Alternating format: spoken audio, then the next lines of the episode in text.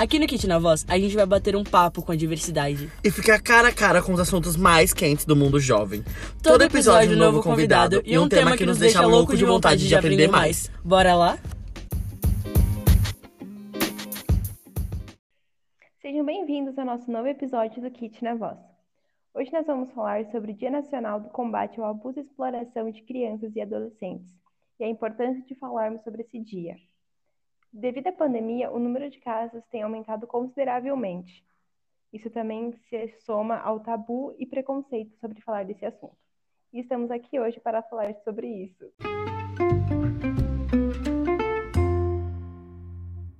Agora, o nosso primeiro bloco, Memórias de Kit. A Declaração Universal dos Direitos Humanos foi elaborada em 1946 em um contexto relacionado com a Segunda Guerra Mundial. Já antes disso, Anne Frank registrou em seu diário a esperança de um mundo melhor, mais humano e igualitário. Diante daquela realidade horrível da Segunda Guerra, temos na Declaração dos Direitos Humanos artigos como o terceiro, direito à vida, o quinto, nenhuma tortura, o trigésimo, ninguém pode tirar-lhe os seus direitos humanos, esses que são nossos direitos essenciais. No entanto, quando se trata de sociedade, contamos com interpretações e estruturas diferentes. Infelizmente ou não, ainda houve a necessidade de reforçar em nosso país com a nossa Constituição de 1988.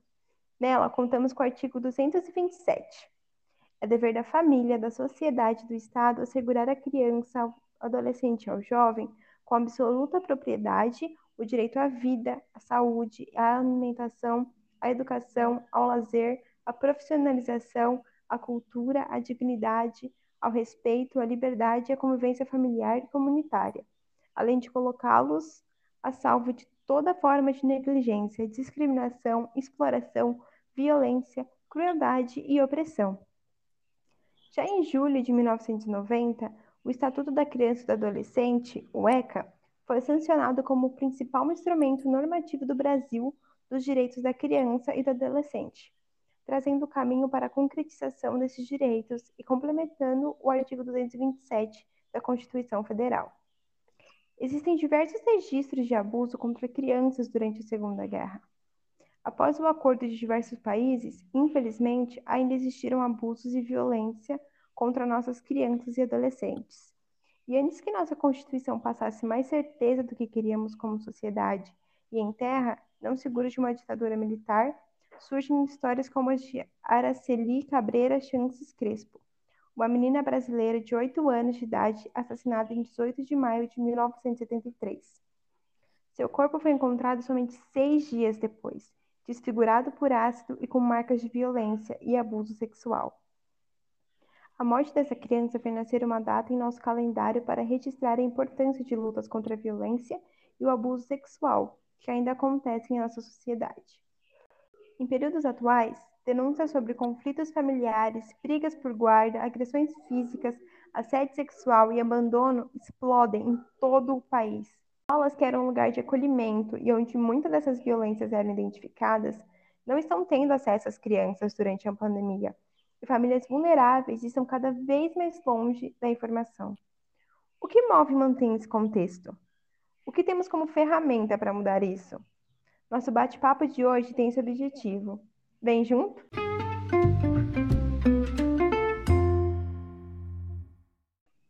Sejam bem-vindos ao nosso segundo bloco do podcast Papo com Mani. Hoje nós temos uma convidada para lá de especial, é a Gabriele. Seja bem-vinda, Gabi pedir para você se apresentar, falar um pouquinho de você, para o pessoal te conhecer. Oi, gente. Meu nome é Gabriele, mas podem me chamar de Gabi. Bom, eu tenho 18 anos e atualmente não estou formada. Eu faço parte da UMES e, de, e outras entidades secundaristas, ao mesmo tempo que eu faço parte de algumas entidades que dizem respeito às mulheres um, eu sou secretária de organização na UMES e é isso que eu tenho basicamente para falar, de forma bem resumida. Incrível. Então vamos começar nosso papo de hoje. Seja muito bem-vinda. E a gente queria saber, né, do, do conceito de o que é violência sexual, o que se encaixa como violência sexual. Bom, segundo o dicionário do Google, qualquer ato sexual ou tentativa, mas basic, é, com intenção sexual, mas comentários, investidas ou tráfico humano ou relacionado contra que seja contra a sexualidade de uma pessoa e obviamente que independente da relação que a pessoa tenha, então qualquer ato que esteja nesse enquadrado nesses fatores pode ser considerado uma violência sexual. Sim, a gente até né, falou um pouquinho disso no nosso último episódio também, que muitas relações, né, pelas relações amorosas, é, passa como se fosse algo normal, né? E a gente tem que entender que não é nem um pouco. Na verdade, é, é tão grave quanto, né? Não é porque você tem uma relação amorosa com aquela pessoa que a, a gravidade do, do ocorrido ela diminui, né? Ela some, tá? E para você, Gabi, você acha que assim já passou da hora da gente falar desse assunto sobre exploração de crianças e adolescentes, que é algo né, recorrente, por isso já deveria ter se falado? Ou com o aumento de casos é um assunto que está vindo agora mesmo, que é um assunto é, novo, né, um assunto recente? Então, a falar sobre violência sexual contra as crianças já é uma coisa que estava vindo antes do nosso querido presidente ter posse na, na presidência. Esses assuntos já estavam entrando em ascensão e as escolas já estavam começando a discutir sobre esses assuntos. Só que com a entrada do presidente, com os discursos deles, dele sobre esse tema, fez com que as pessoas tivessem uma imagem ruim sobre falar de educação sexual. As pessoas tiveram essa imagem ruim e tanto a gente degradou, é, ou, ai, como que é a palavra? A gente retrocedeu muito tempo, sabe? Porque a gente já estava começando a caminhar, aliás, até porque está na legislação e está no Estatuto do MEC, que educação sexual tem que ser tratada nas escolas. Só que, por exemplo, com kit gay, essa imagem ficou totalmente poluída por causa do presidente. Então, a gente teve um, um grande retrocesso que hoje, atualmente, a gente, teve, a gente poderia estar tá ajudando e diminuindo os casos de, de violência contra as crianças, violência sexual contra as crianças. Até porque já está na hora, uh, exatamente por quê? Porque a gente tem muitos casos que não são notificados, que são causados dentro de casa, causados por familiares, muitos casos que, é, enfim, a gente não tem nem ideia de quantos casos uh, são, são feitos sem que a gente saiba, sem ser relatado, até porque muitas crianças não relatam isso, tem vergonha de falar, tem medo de, de causar alguma coisa, uh, alguma consequência, até, e também porque não é, causa, não é conversado em casa. Então, obviamente que já passou muito da hora que isso vire discussão, também por causa da pandemia, sabe? Do momento que a gente está, onde os casos estão absurdamente um, aumentando.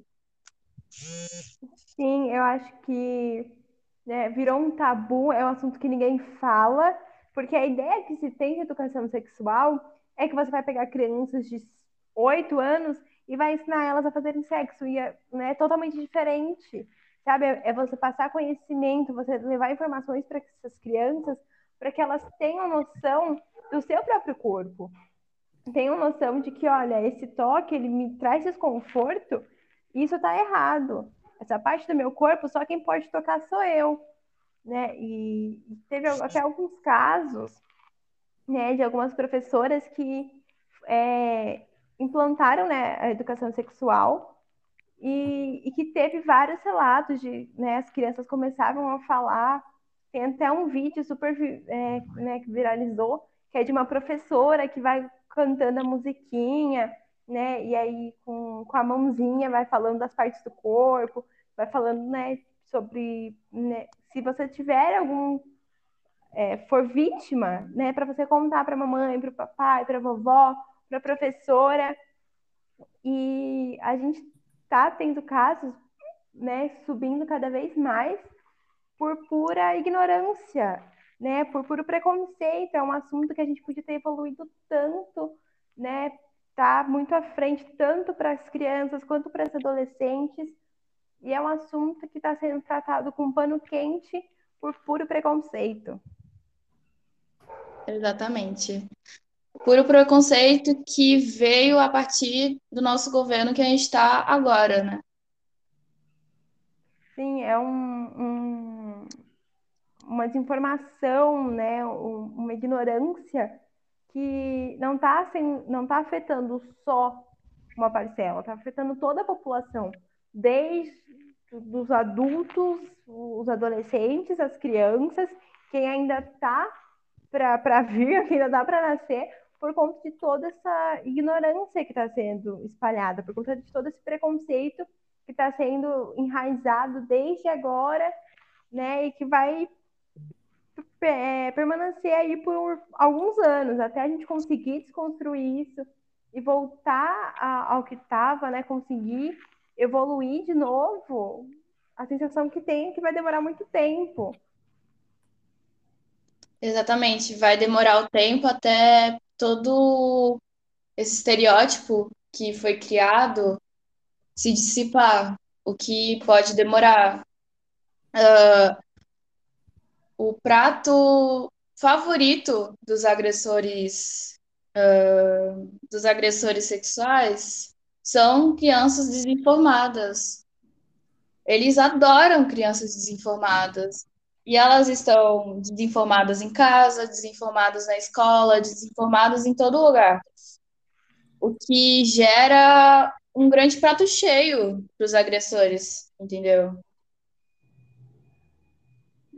E a desinformação, ela, ela gera o medo, né? Então, a criança que ela não tem informação, que ela não sabe que, que isso é errado, né? Que, tá, que ela está sofrendo uma violação, ela tem medo de contar porque ela acha que é errada ela, ela acha que ela tem culpa, ela não se enxerga como vítima.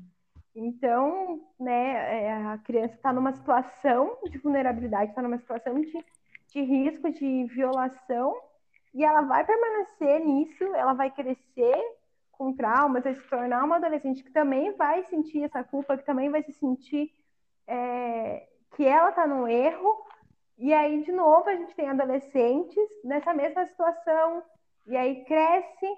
Então, é um, um assunto, um cuidado que a gente tem que ter desde pequeno. É um assunto que tem que ser tratado, que tem que ser implantado né, já no começo. Não tem que ser algo para ser deixado para falar lá na frente, porque acha que, por conta justamente desse estereótipo, de que você vai pegar crianças de 8 anos e vai ensinar elas, vai falar sobre sexo, sabe? Então, é um estereótipo que ele começa ali no pequenininho, na, na criança, e que perdura por toda a vida. Exatamente. E Gabi, você acha que a educação sexual ela é uma forma de evitar a violência sexual? Ela é um, uma solução que ajudaria muito nessa questão? Muito. Falar sobre educação sexual nas escolas é falar sobre as partes que alguém não pode, um desconhecido ou até um familiar que não seja o pai ou a mãe, uh, quer dizer, alguns, a maioria dos casos são feitos pelo, pelo pai, mas as partes que ela tem que perceber que tem alguma, intui, alguma intenção a mais.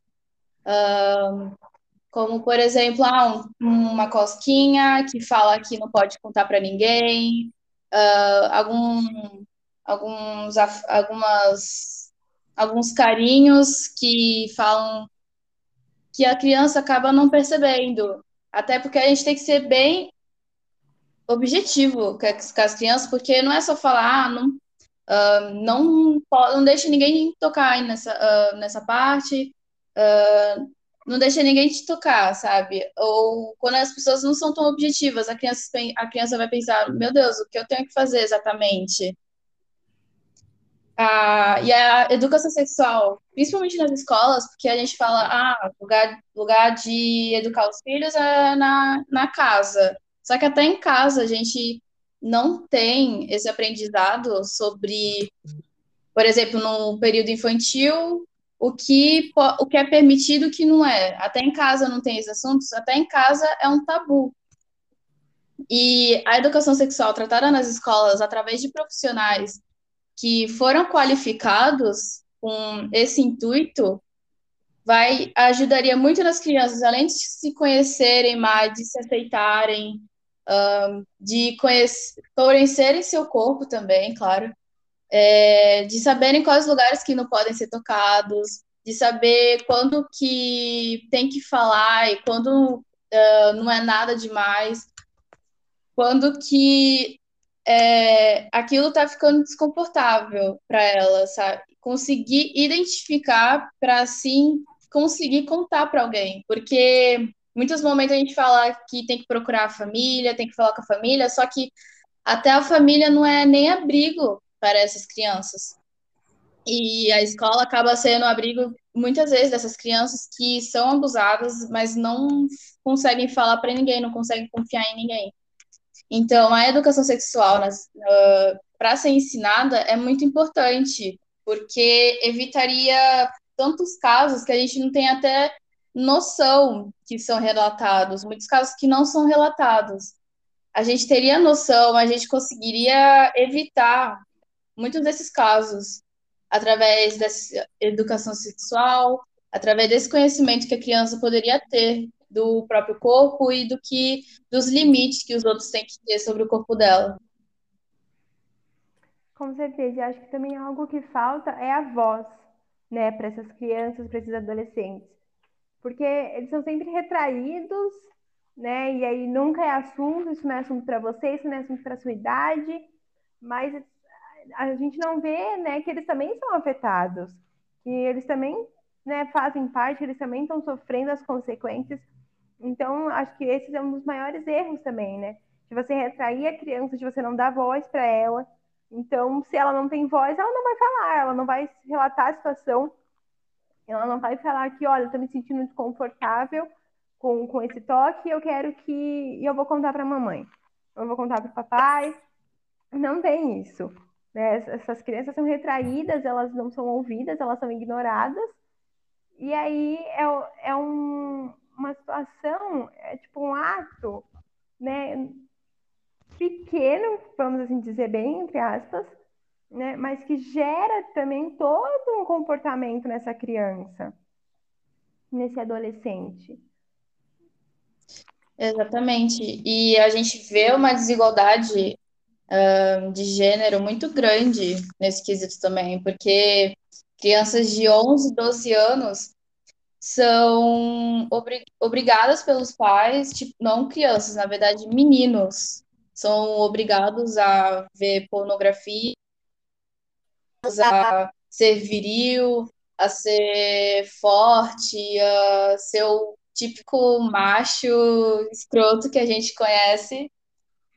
E esses, essas pessoas, futuramente, podem até ser pessoas que são pedófilas, porque exatamente por causa dessa construção machista que a gente vive, do homem sempre ter o poder sobre tudo e de, de qualquer coisa. Essa educação ainda que a, a gente está vendo uma diminuição sobre isso, a gente está discutindo mais sobre esses conceitos, só que ainda está muito presente em áreas que a internet não consegue chegar.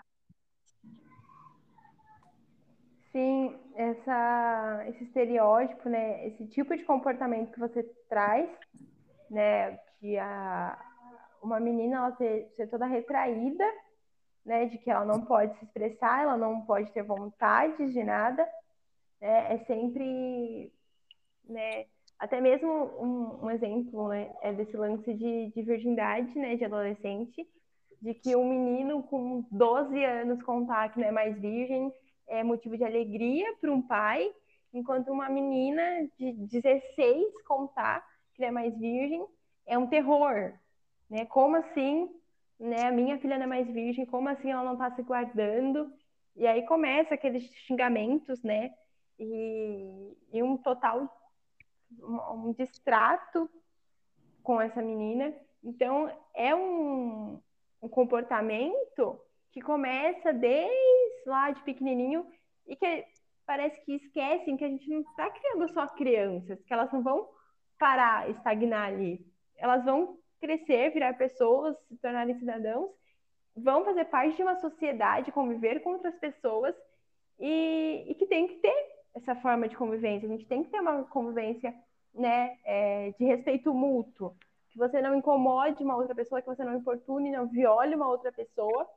E são valores, né, são é um, algo que você tem que ensinar desde pequeno. Tanto a criança respeitar um outro ser, quanto ela ter respeito a si própria, quanto ela conhecer os seus limites, conhecer seu corpo, conhecer o que ela gosta e o que ela não gosta. E é algo que é sempre retraído, retraído, retraído, e aí quando já está muito grande, acha que, ah, mas agora já está muito grande, não preciso falar também, né? Já deixa para aprender aí com os amigos, aprender na rua, aprender com a internet. Então, acho que a falta de informação, de conversa, né, de escuta, e uma informação totalmente né, jogada assim na internet, ela traz muitas consequências. Né? Então a gente tem que estar atento nessa criação.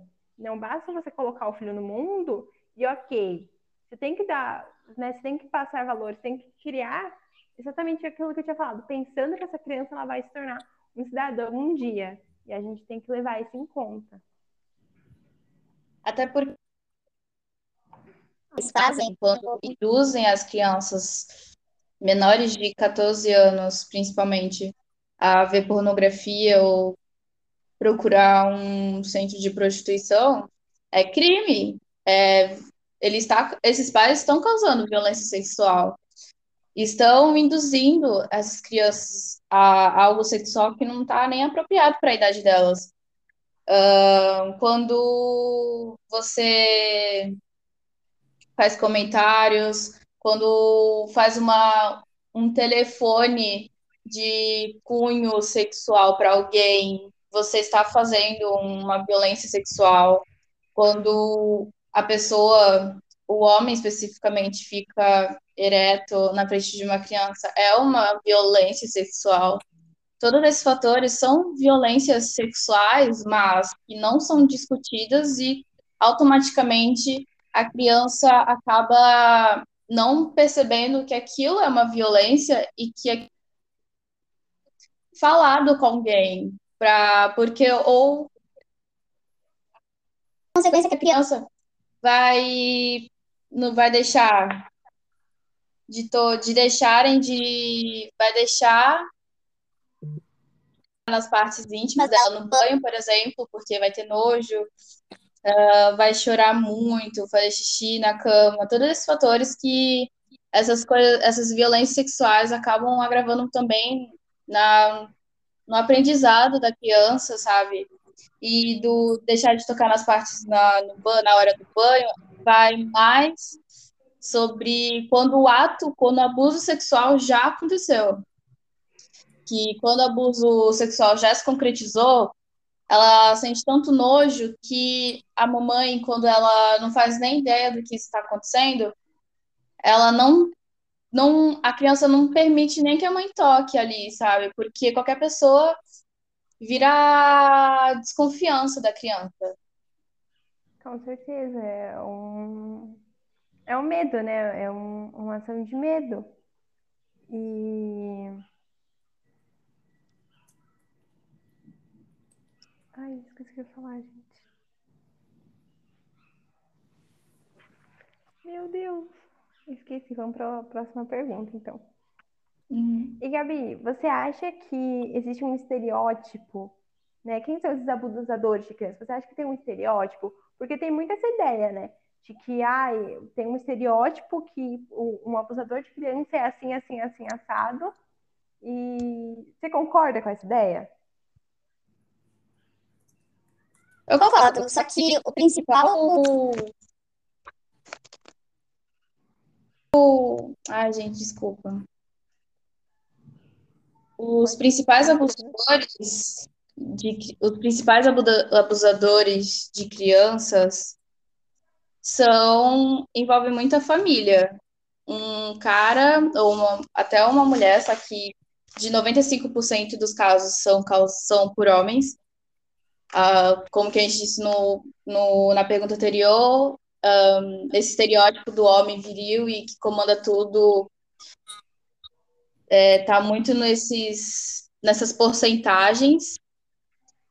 E o caso é que a maioria dos casos relatados são ou pelo pai, ou pelo padrasto, pelo tio. Então, envolve muito a família, esses casos de abuso. Envolve muito uma pessoa que. Até porque eu vi num vídeo pesquisando sobre isso, a, é, o abusador não vai chegar puxando o braço da criança, sabe? O abusador não vai chegar sendo agressivo. Ele vai chegar sendo a melhor pessoa, vai chegar dando presentes, vai chegar agradando a criança para ter aquela confiança da, da criança, sabe? Para conseguir ter a confiança da criança. Meio confuso. E através disso, ele vai tirar vantagem disso para fazer o que ele quiser, porque ele já agradou aquela criança, ele já conseguiu a confiança de poder tocar na região que a criança quiser. Então, é até muito importante discutir sobre educação sexual, porque a criança confia nele, nessa pessoa, só que por ela confiar nele, ela acha que ele pode tocar em qualquer parte. E por isso é importante a gente discutir sobre isso, realçando sempre mas que os abusadores de crianças hoje em dia uh, estão, os casos de abuso são feitos pelo, pela maioria pela família. E os abusadores de crianças são sempre pessoas que, sei lá, defendem pessoas que fazem esse ato ou defendem que esse assunto não deve ser discutido nas escolas porque porque nossa, porque alguém vai ter tanto medo, um homem vai ter, alguém vai ter tanto medo disso ser discutido nas escolas, de ter crianças informadas, exatamente porque ele vai perder o domínio que ele vai ter sobre essas crianças. Então, quanto mais desinformadas, mais ele vai adorar. E esse, para mim, no, na minha opinião, é o quadro dos abusadores de crianças.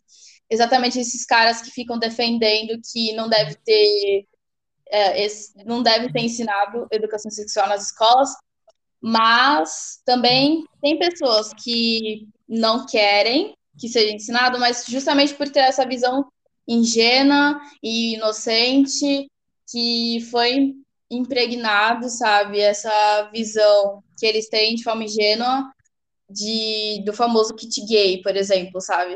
Uh, do uhum. famoso que a gente vai falar sobre como fazer sexo nas escolas. E, né, com a pandemia, as crianças estão ficando mais em casa e, né, e por ficar em casa, por ser uma pessoa de dentro de casa, eu acho que acaba tendo essa. Né, você abaixa a guarda. Então você vê muito né, os pais é, preocupados com a criança que está brincando lá fora, preocupados com a criança que está na rua, com os amigos brincando, né, por achar que o, o abusador é sempre uma pessoa de fora e acaba baixando a guarda dentro de casa, né? Então, não vê que aquele carinho, né, que, que um tio, uma tia está fazendo, que aquilo traz desconforto para a criança, que aquilo tem, né, uma malícia, um, um cunho sexual por trás. Né? E agora com a pandemia, que a gente está ficando mais em casa, né, quarentena e tudo mais, você acha que os números, né, eles aumentaram, que os casos têm crescido mais com essa situação? Sim, um, justamente porque as crianças estão em casa, as crianças não estão mais na escola, no ambiente que seria o mais seguro para ela, e também porque esses abusadores, uh, por exemplo, a gente teve muitos, a gente teve muito o aumento de desemprego.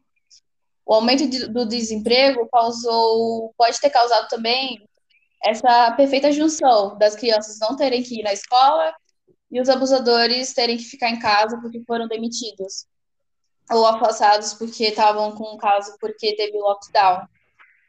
Então, eu imagino quantas crianças que foram vítimas, quantas crianças que não têm nem onde recorrer, sabe?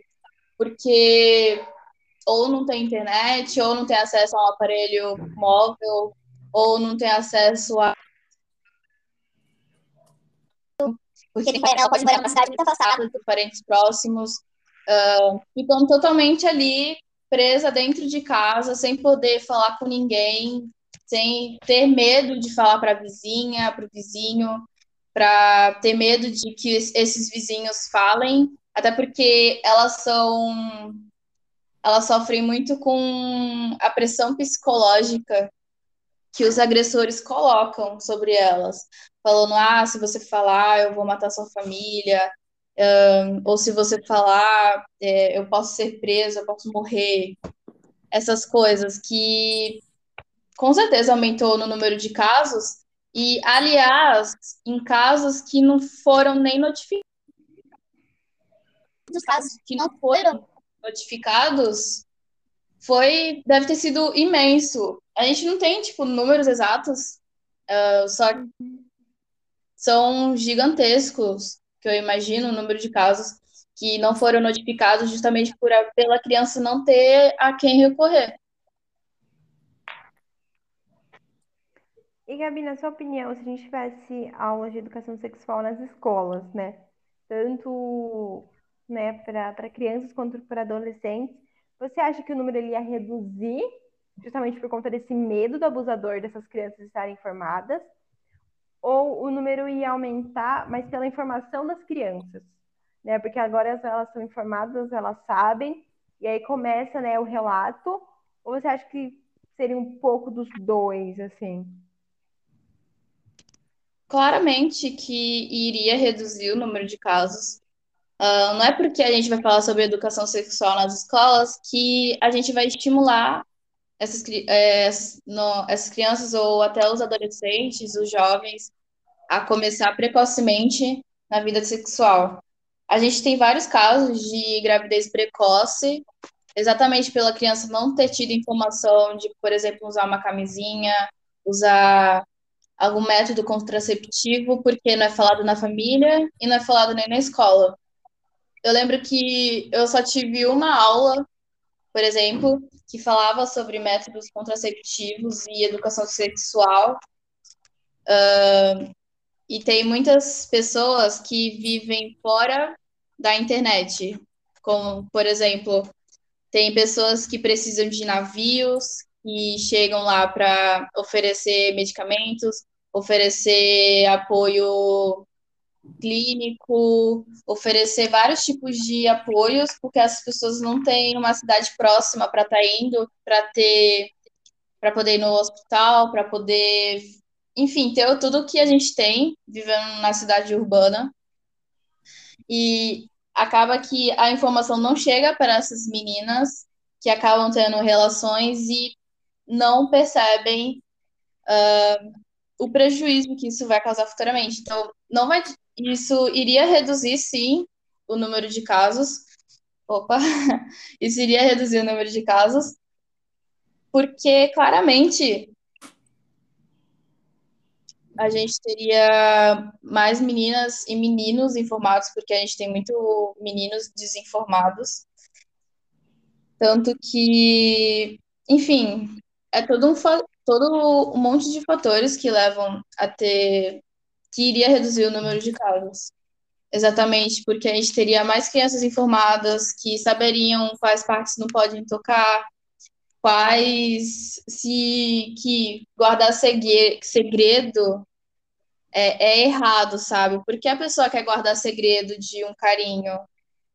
É, eu apoio muito que a educação sexual chegue nas escolas, porque se essa criança não procurar, não tem informação da escola nem, nem de casa, obviamente ela vai procurar a internet. E a internet que a gente vê pornografia de forma que a maioria é, degrada muito a visão da mulher, sabe? É, a visão da mulher. Degrada muito uh, esse conceito de feminismo, sobre aceitação, que a gente está tentando pregar justamente com a educação sexual. E Ai, desculpa. Pode falar. E a educação sexual, ela não é só né, referente a isso, de para a criança aprender sobre né, as partes do corpo, o que pode, o que não pode, e ajudar né, para relatar esses casos, mas também de conhecimentos gerais. Né? A gente sabe, né, ver casos de muitas meninas que, que não sabem o que é menstruação, que não sabem que é algo, que é algo normal, né, que acham que tem algo de errado com o próprio corpo.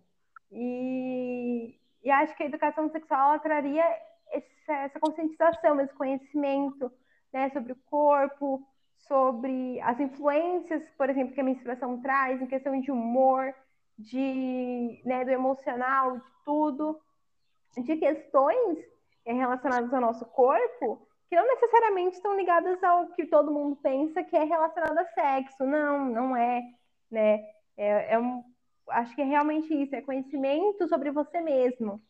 E, e a ideia que foi né, vendida de que são aulas sobre sexo, do kit gay, né, e coisas assim, é tão desonesto, né, é tão injusto, porque está fazendo com que crianças e adolescentes fiquem sem informação, fiquem vulneráveis, desinformados e, e calados também, né? Então, eu acho que é, é muita, é muita injustiça, é muita é, é jogo sujo.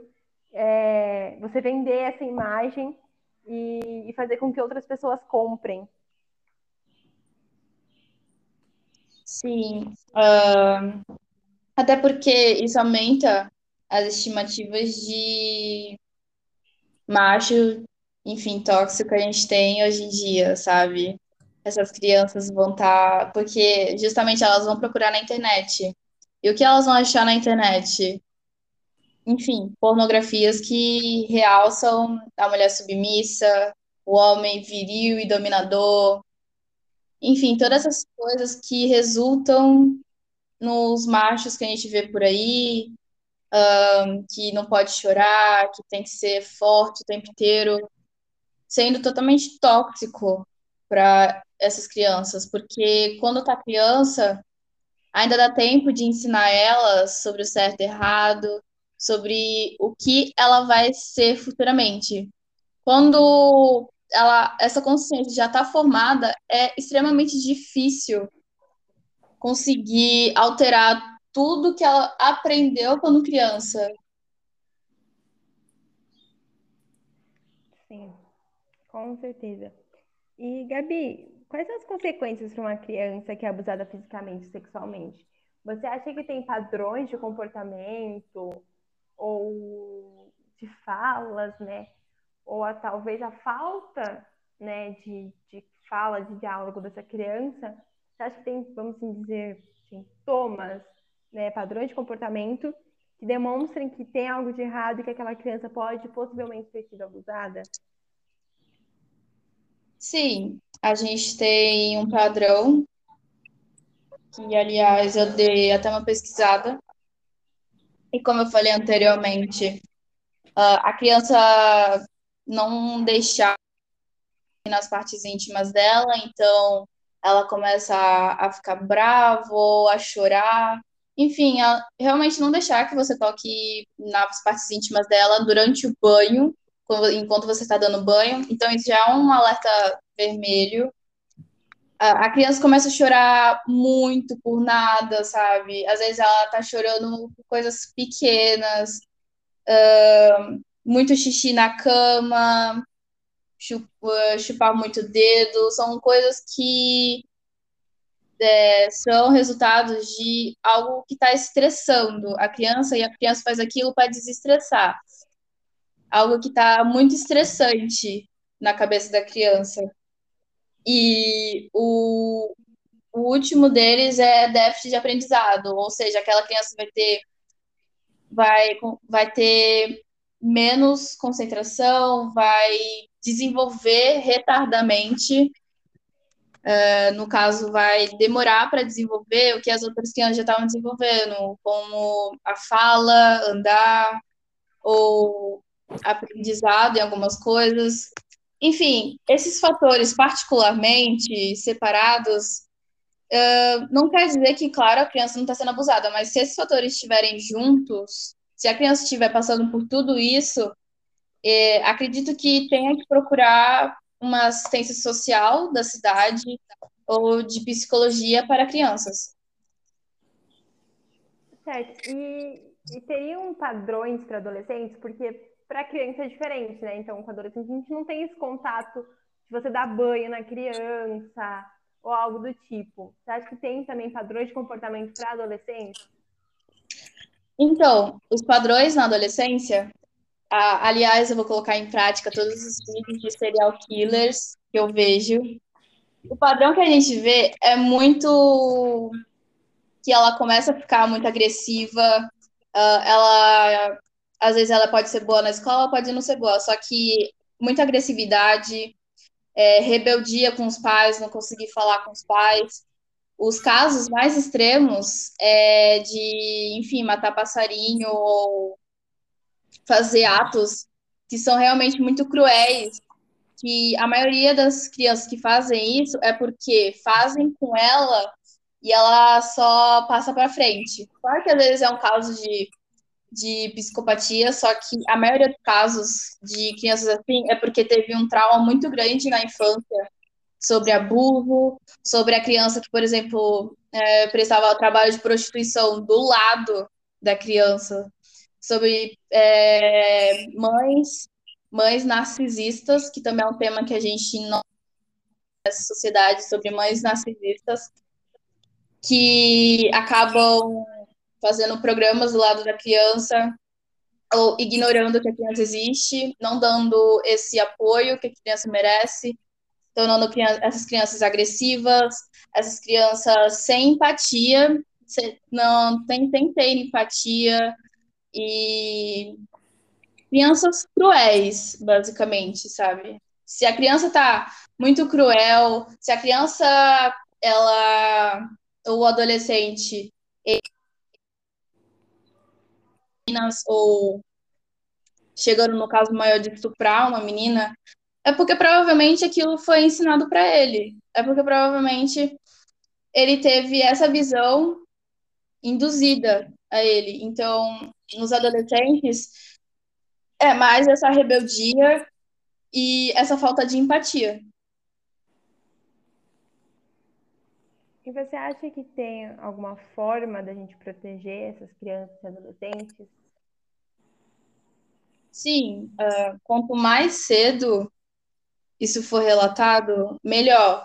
Quanto mais cedo as crianças conseguirem um tipo de auxílio psicológico, vai, vai ajudar muito futuramente na vida delas, porque quanto mais tarde, mais a gente vai ter ou crianças totalmente depressivas que podem chegar ao ponto de se matarem, ou pessoas que psicologicamente com traumas, sem conseguir confiar em ninguém, ou a gente vai ter futuros psicopatas pela sociedade que vai matar as pessoas e vai estuprar outras crianças também, porque foi o que aconteceu com eles. Então, a principal recomendação é que quando você perceber um desses fatores, de, por exemplo, a criança está fazendo muito xixi até na adolescência, sabe? Porque fazer xixi é normal. Só que quando demora muito tempo para a criança aprender a parar de fazer xixi, então na adolescência ela ainda está fazendo muito xixi ainda, e ainda está chupando muito dedo, tá ainda com muito déficit de aprendizado, esses fatores têm que ser assim, a, a pessoa tem que levar, um, por exemplo, num, numa assistente social ou de psicologia para saber o que se passa com aquela criança. Pode não ser que ela esteja, esteja sendo abusada sexualmente, só que se, é, se for, aquela criança vai ser prevenida de muitos fatores que vão agravar na vida dela se ela deixar para lá, entendeu? Vai ser Uhum. vai demorar muito mais tempo para esse medo, essa falta de confiança voltar a ser como, é, como era quando ela era criança. Então, a principal recomendação é perceber esses sinais, mas também é ensinar sobre regiões que podem ser tocadas ou não, que não é para manter segredo dos pais, porque isso, guardar segredo pode ser muito perigoso. Então, ter uma relação de confiança com as crianças, é, para que a criança confie em você para te contar sobre o que está acontecendo com ela. E também, se a criança contar, você falar muito obrigada por ter me contado, por ter confiado em mim. Falar palavras reconfortantes para a criança sentir que fez o certo, para a criança não se sentir desconfortável.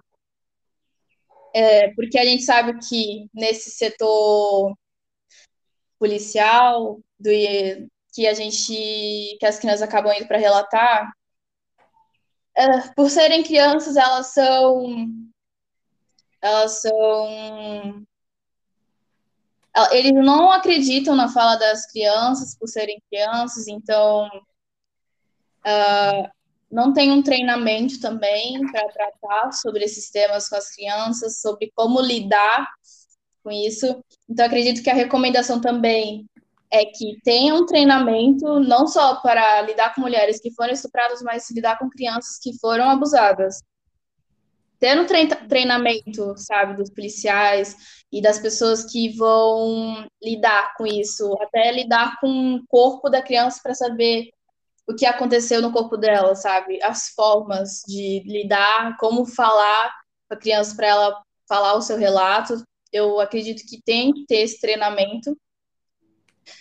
E também de, além de ter educação sexual nas escolas, como a gente está falando, realçando aqui sempre, mas, enfim, de ter esse acompanhamento sobre a criança e ensinar para elas o, como o que pode ser autorizado e o que não pode, como fazer cócegas e falar que não pode deixar que ninguém saiba. Então, tocar em algumas partes, sabe? Ah, se tocar na sua parte íntima é proibido que não seja só no banho. E tem que ensinar na creche. E é, na hora do banho, já se tá muito tempo lá lavando, sabe? Ou se tá muito tempo tocando nela. Enfim, é, analisar esses fatores também para na creche evitar esses acontecimentos, porque na creche também pode acontecer. Um, e que eu saiba, e eu acho que é, que é isso mesmo. E Gabi, aqui, né, a gente falou de bastante medidas, né, de, sobre informação e tudo mais, mas e lugares? Você sabe falar pra gente de lugares onde a gente pode relatar né, onde procurar ajuda para relatar de uma criança que está sendo abusada. Você tinha falado, né, para a gente levar a criança em assistência social ou, né, psicológica, mas tem algum outro, algum, né, outros lugares que a gente pode fazer esse relato, pode fazer essa denúncia? Então, é, procurar. Acho que a gente. Vocês dão uma cortada aí, que eu esqueci o nome, eu sempre esqueço que um é procurar o CAPS, mais infanto-juvenil, que tem o CAPS de infanto-juvenil e a, e a pessoa pode ir lá, não precisa marcar no clínico geral nem nada, é, é só a mãe, a filha ou a criança ir com alguém lá e falar o que está acontecendo, que vai ser a primeira consulta, ou que precisa falar com a psicóloga, que ele já, eu, ah, pelo menos em Santos, ele, a criança vai falar com a psicóloga diretamente, para a psicóloga avaliar o quadro da criança e avaliar o que está acontecendo. Então, procurar os CAPs e o Centro de, de, de Assistência Social, que eles não vão prestar esse serviço de analisar o quadro psicológico da criança, mas vão prestar o serviço de ajudar e de apoio à família nessa situação, de o que eles têm que fazer sobre, uh, sobre isso, que, enfim, tem que ser levado em consideração. Mas o mais importante é que seja procurado o CAPS para ajudar nesse processo psicológico da criança.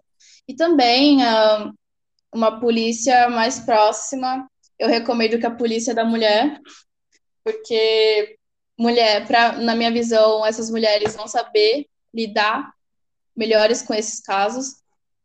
Uh, até porque nós mulheres, enfim, a gente sofre com diversos tipos de machismo e etc.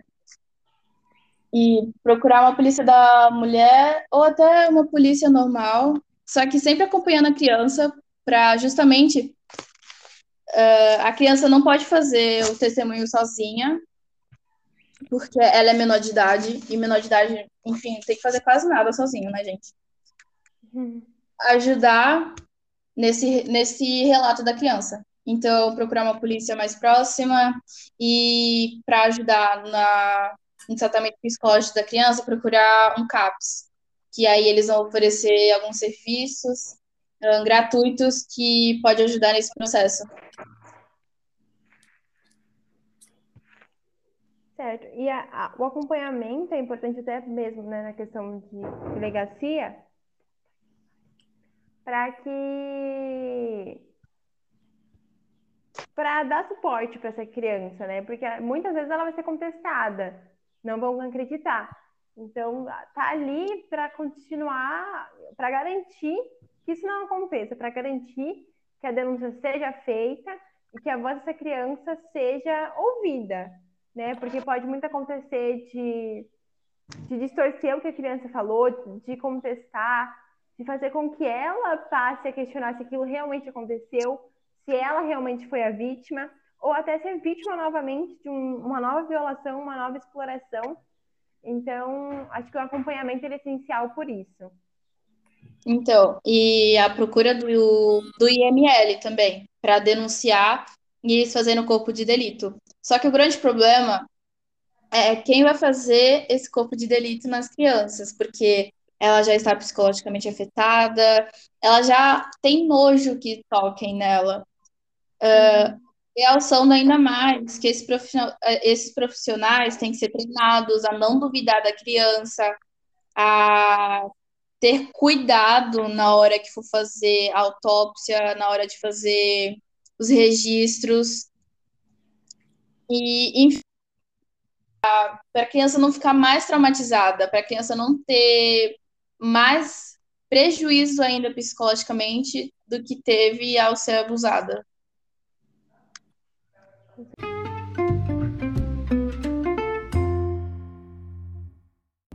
Sejam bem-vindos ao nosso terceiro bloco, O Mundo Fora do Anexo. Nesse bloco a gente faz indicações de livros, de filmes, de documentários, de séries, né? Então vou pedir para a nossa convidada começar. Gabi, você pode indicar aí o que você tiver em Então, gente, eu gostaria de documentário é, recomendar que vocês assistissem O Lado Negro do Chocolate, porque retrata também sobre essa questão da violência infantil, não tanto sobre violência sexual, mas retrata a exploração e escravidão das crianças africanas na colheita de chocolate do cacau. E, nossa, esse documentário é incrível, eu fiquei arrepiada do começo ao fim, porque eles mostram o rosto de pessoas que estão fazendo isso, eles mostram como é perigoso e como teve pessoas que desapareceram para sempre, digamos assim, depois que tentaram descobrir o lado negro do chocolate. Uh, como série e livro, eu recomendo sempre o Conto da Aya, mesmo que ainda não estou terminando de ver o livro do Conto da Aya, só que é um livro totalmente incrível que retrata muito o que a gente está vivendo hoje em dia sobre Uh, se a gente voltasse a viver numa, num lugar onde a religião fosse impregnada de forma totalmente fanática.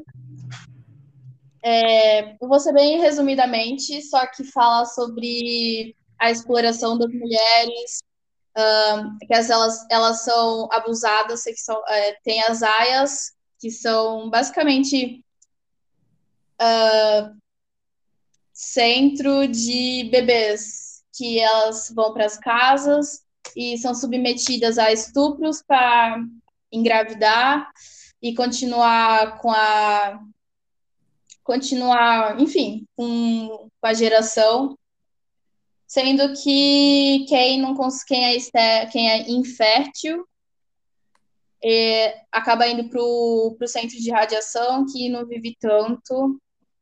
Nossa, essas e esse livro é muito lindo, fala muito sobre o feminismo, sobre as mulheres tentando lutar juntas.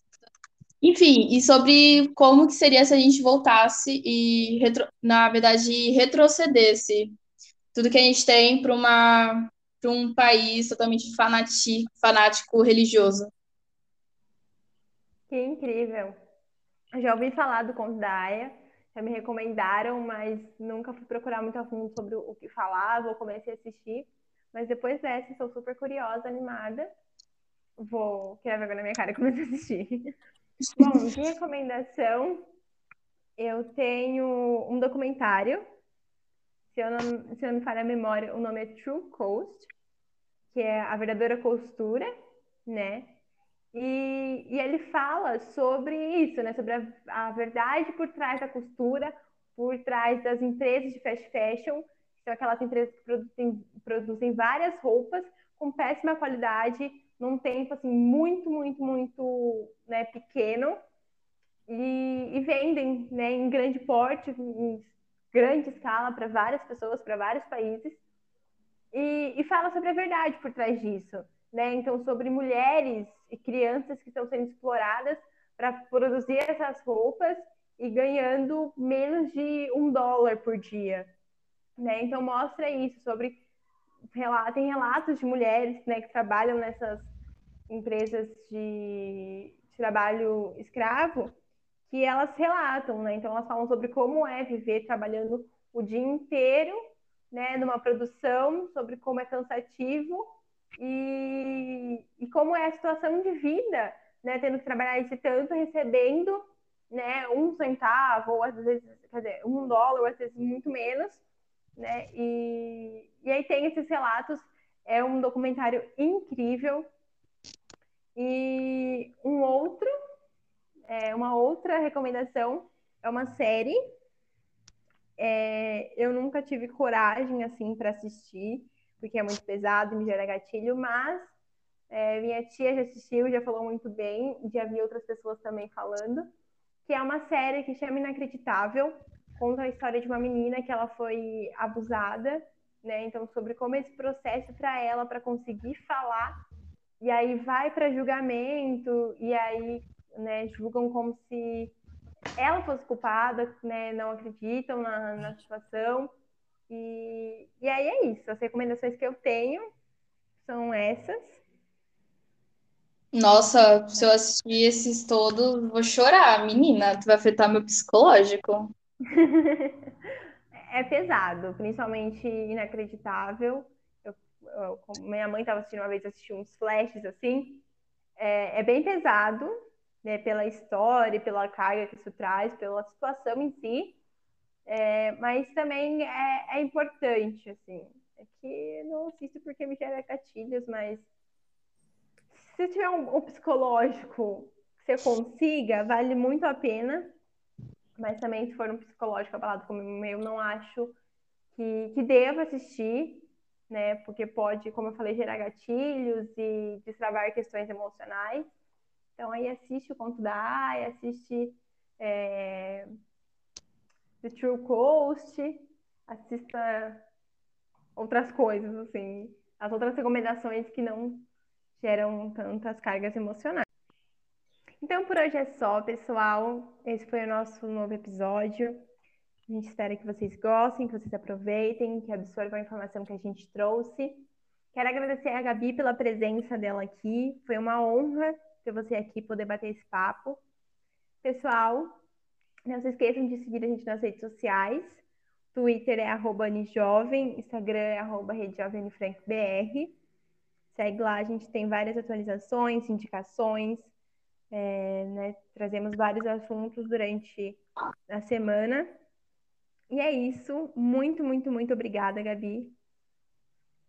Ah, eu que agradeço, gente. É muito importante a gente falar sobre isso e sobre, enfim, sobre esse assunto que é tão importante. Eu agradeço vocês terem me chamado, estou muito honrada. E na... pode me seguir no Instagram, gente. É meio complicado, mas é underline Poli com Y, Satã com ele no final. É meio polêmix, mas eu adoro esse sobrenome atípico. Então é isso, pessoal. Mais uma vez, muito obrigada. É, né, se vocês absorvam, denunciem, caso vocês saibam de alguma situação ou estejam passando, sabe que vocês não estão sozinhos, tenham voz. É, procurem alguém de confiança e se cuidem todos, né? No momento como que estamos, na situação que estamos, sem vacina, sem aparo algum. Então se cuidem, cuidem do, da família de vocês, dos amigos de vocês, né? A gente tem que cuidar dos nossos, porque o, o restante, assim, cuidar da gente tá difícil.